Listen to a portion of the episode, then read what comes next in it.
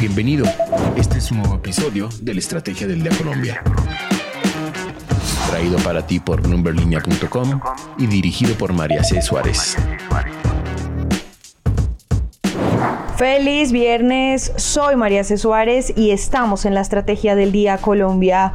Hoy hablaremos de la capitalización que tendrá Tigo por la crisis financiera en la que está, de los cambios que Fasecolda pide se hagan al SOAT y de la más reciente encuesta de intención de voto a la alcaldía de Bogotá. Active la campana para recibir las notificaciones de cada uno de nuestros episodios. Comenzamos. ¿De qué estamos hablando?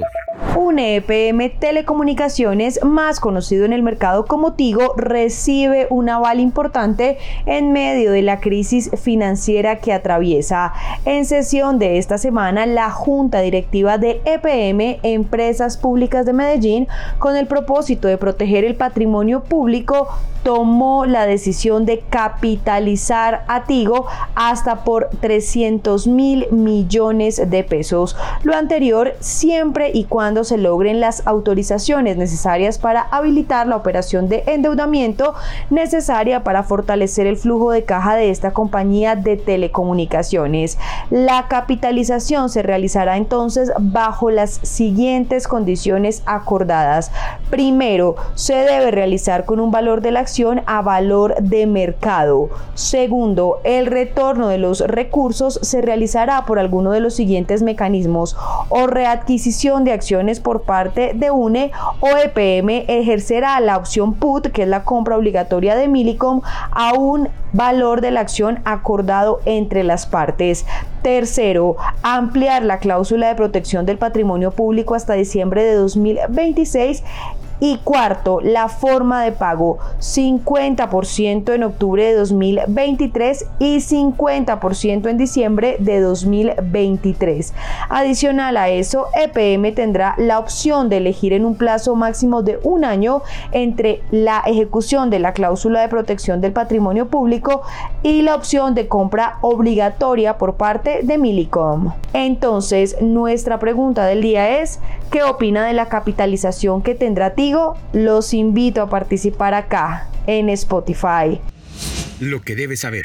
Y ahora tres datos que debes saber este viernes. La tasa representativa del mercado con la que amanece hoy Colombia es 4.359 pesos. El segundo, Emporia reveló su más reciente encuesta de intención de voto a las alcaldías de Bogotá, Medellín y Cali, en la que revela que el candidato del nuevo liberalismo Carlos Fernando Galán y el candidato del pacto histórico Gustavo Bolívar irían a segunda vuelta en la capital colombiana. Galán con un porcentaje de intención de voto de 33,1% y Bolívar de 22,5%. El tercer puesto lo ocupa Juan Daniel Oviedo, candidato por el movimiento independiente con toda por Bogotá con 18,4%. Más abajo en la lista aparecen Rodrigo Lara, el exministro Diego Molano y Jorge Luis Vargas con 7,7, 4,8 y 4,2% respectivamente. Pues bien, de acuerdo con esta encuesta, en segunda vuelta en Bogotá ganaría Carlos Fernando Galán. Se ha enfrentado con Gustavo Bolívar o con Juan Daniel Oviedo. Y el tercero, el Banco Interamericano de Desarrollo aprobó un crédito por 200 millones de dólares para apoyar el financiamiento productivo y desarrollo sostenible de las micro, pequeñas y medianas empresas del país. El objetivo del programa, que fue aprobado por el directorio ejecutivo del banco, es incrementar el acceso a crédito de las MIPIMES para el financiamiento de inversiones productivas con foco en innovación y digitalización empresarial. El financiamiento será canalizado a través de Bancoldex y el préstamo tiene un plazo de amortización de 25 años, un periodo de gracia de 5 años y medio y una tasa de interés basada en SOFR. El negocio de la semana. Luego del pronunciamiento del presidente Gustavo Petro en el que indicó que el SOAT, que es el seguro obligatorio de accidentes de tránsito, se ha convertido en un instrumento de captura delictiva de dineros de la salud, Fase Colda se pronunció al respecto. El gremio asegurador indicó que las principales problemáticas de este seguro son la alta accidentalidad, el flagelo del fraude y la evasión y que es una buena noticia que el presidente de la República y el ministro de Salud Guillermo Jaramillo tengan la intención de resolver esta situación.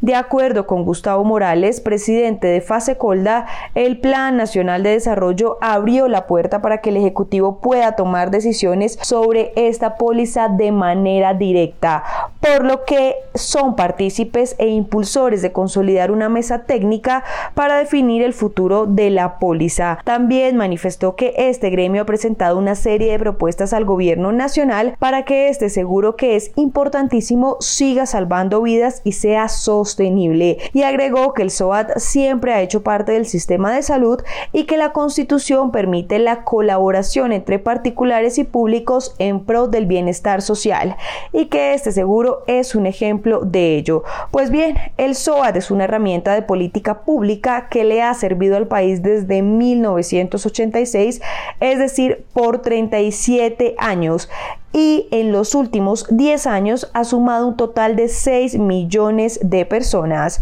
Abro comillas, el SOAD existe porque conducir es una actividad peligrosa, así lo define el Código Civil, y como conducir genera un riesgo, la gran virtud es que quienes generan el riesgo son quienes pagan para poder atender esos daños a otras personas liberando recursos al sistema. Cierro comillas. Esto resaltó Fase Colda. Recuerden seguir este podcast y activar la campana para recibir las notificaciones de cada episodio y así estar al tanto de lo que pasa con la economía y los negocios.